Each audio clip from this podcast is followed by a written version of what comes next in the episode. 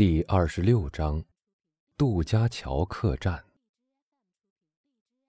我们的读者当中，凡是曾徒步周游过法国南部的，或许曾注意到，在布奎尔镇和比里加达村之间，有一家路边小客栈。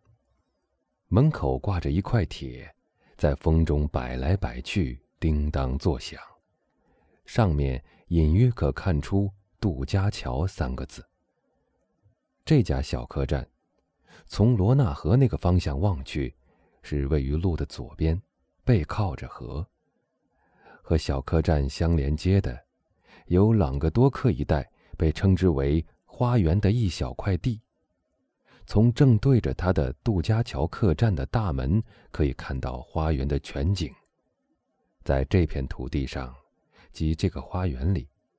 北纬三十度的灼热的阳光的猛晒之下，有几棵无精打采的橄榄树和发育不健全的无花果树。它们那猥亵的叶子上盖满了灰尘。在这些病态的矮树之间，还长着一些大蒜、番茄和大葱。另外，还有一棵高大的松树，孤零零的。像一个被遗忘了的哨兵，伸着他那忧郁的头，盘曲的枝桠和枝头扇形的簇叶，周身被催人衰老的西北风吹得枯干皲裂。周围是一片平地，说是实地，其实是一块污浊的泥沼，上面零散的长着一些可怜的麦茎，这。无疑是当地农艺家的好奇心所造成的结果，想看看，在这些干热的地区究竟能不能种植五谷。但这些麦茎，却方便了无数的蝉娘，它们随着那些不幸的拓荒者一同来到这片荒地上，经过百折不挠的奋斗以后，在这些发育不健全的园艺标本间定居下来。用他们那单调刺耳的叫声，追逐着来到这里的。八年来，这家小客栈一直由一对夫妇经营着。本来还有两个佣人，一个叫德雷尼蒂，另一个叫巴卡，负责管理马厩。但这项工作实在是有名无实。因为在布奎尔和阿奇摩蒂之间，近来开通了一条运河，运河船代替了运货马车，马拉驳船代替了驿车。运河离这家被遗弃的客栈不到一百步。关于这家客栈，我们已经简略但很忠实的描写过了。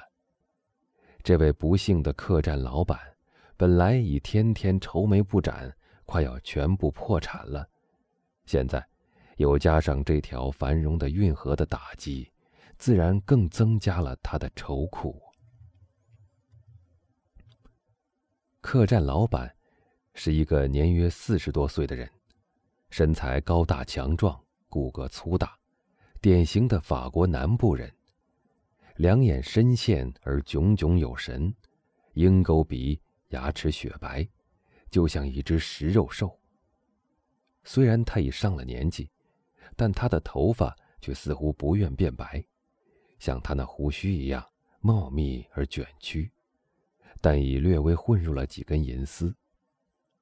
他的肤色天生是暗黑的，加之这个可怜虫又有一个习惯，喜欢从早到晚的站在门口，眼巴巴的盼望着有一个骑马或徒步来的旅客。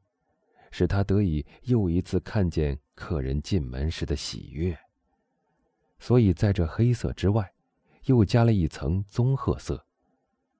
而他的期待往往是失望的，但他仍旧日复一日的站在那儿，暴晒在火一般的阳光之下，头上缠了块红手帕，像个西班牙赶骡子的人。这个人。就是我们先前提到过的卡特鲁斯。他的妻子名叫马德兰·兰德尔，他却正巧和他相反，脸色苍白消瘦，面带病容。他出生在阿尔附近，那个地方素以出美女而闻名。他也虽具有当地妇女那传统的美色，但那种美丽，在阿奇摩蒂河与凯马奇沼泽地带附近非常流行的那种慢性寒热症的摧残之下，已逐渐减色了。他几乎总是待在二楼上他的房间里，哆嗦着坐在椅子里，或有气无力地躺在床上。而她的丈夫则整天在门口守望着。他非常愿意干这差事，这样，他就可以躲开他老婆那没完没了的抱怨和诅咒。因为他一看见他，就必定喋喋不休地痛骂命运。诅咒她现在这种不该受的苦境。对这些，她的丈夫总是用不变的、富于哲理的话，平心静气地说：“别说了，卡尔贡特娘们儿，这些事都是上帝的安排。”卡尔贡特娘们儿这个绰号的由来，是因为她出生的村庄位于萨隆和兰比克之间。那个村庄就叫这个名字。而据卡德鲁斯所著的法国那一带地方的风俗，人们常常给每一个人一个独特而鲜明的称呼。她的丈夫之所以称她卡尔贡特娘们儿，或许是因为“马德兰”这三个字太温柔、太优雅了，他那粗笨的舌头说不惯。他虽然装出一副安于天命的样子。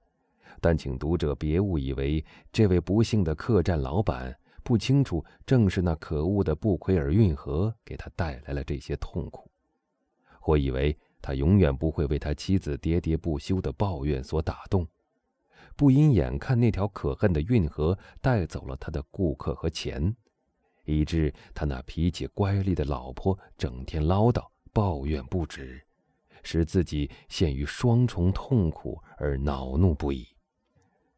像其他的南部人一样，他也是一个老成持重、欲望不高的人，但却爱好浮夸和虚荣，极喜欢出风头。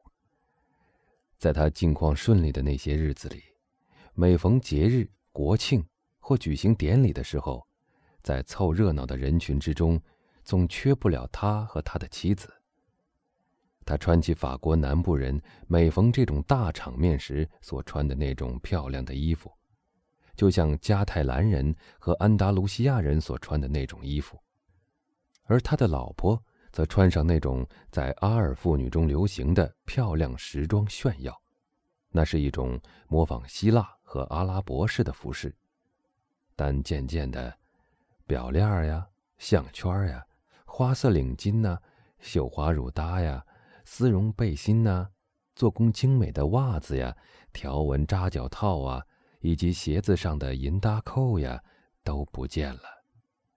于是，戈斯波卡德鲁斯既然不能再穿着以前的华丽服装外出露面了，就和他的妻子不再到这些浮华虚荣的场合去了。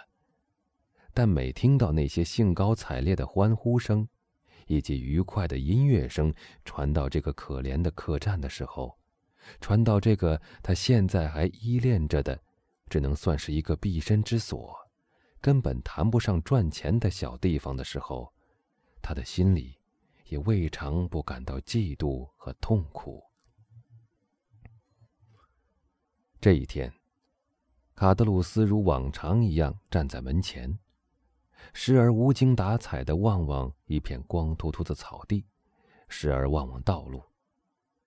草地上有几只鸡，正在那儿啄食一些谷物或昆虫。从南到北的道路上空无一人，他在心里正盼望着能有个客人来。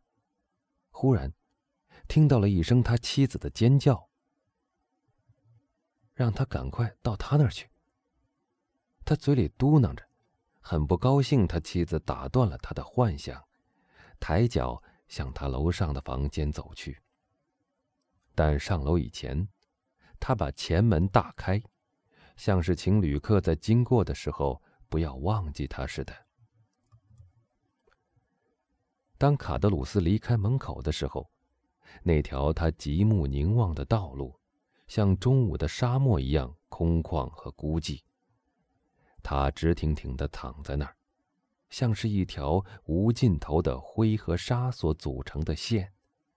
两旁排列着高大、枝叶稀疏的树，看来绝无动人之处，完全可以理解。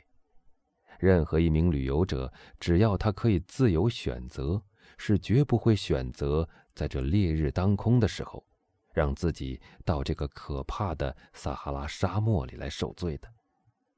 可是，假如卡德鲁斯在他的门前多逗留几分钟的话，他就会看到一个模糊的轮廓从比里加达那个方向过来。当那个移动的目标走近的时候，他就会很容易的看出。那是一个人骑在一匹马上。人与马之间看来似乎有着很融洽的关系。那匹马是匈牙利种，一种踏着那种马所独有的安闲的快步跑来。骑马的人是一位教士，穿着一身黑衣服，戴着一顶三角帽。虽然中午的阳光很灼热。那一队人和马却以相当快的步子跑来。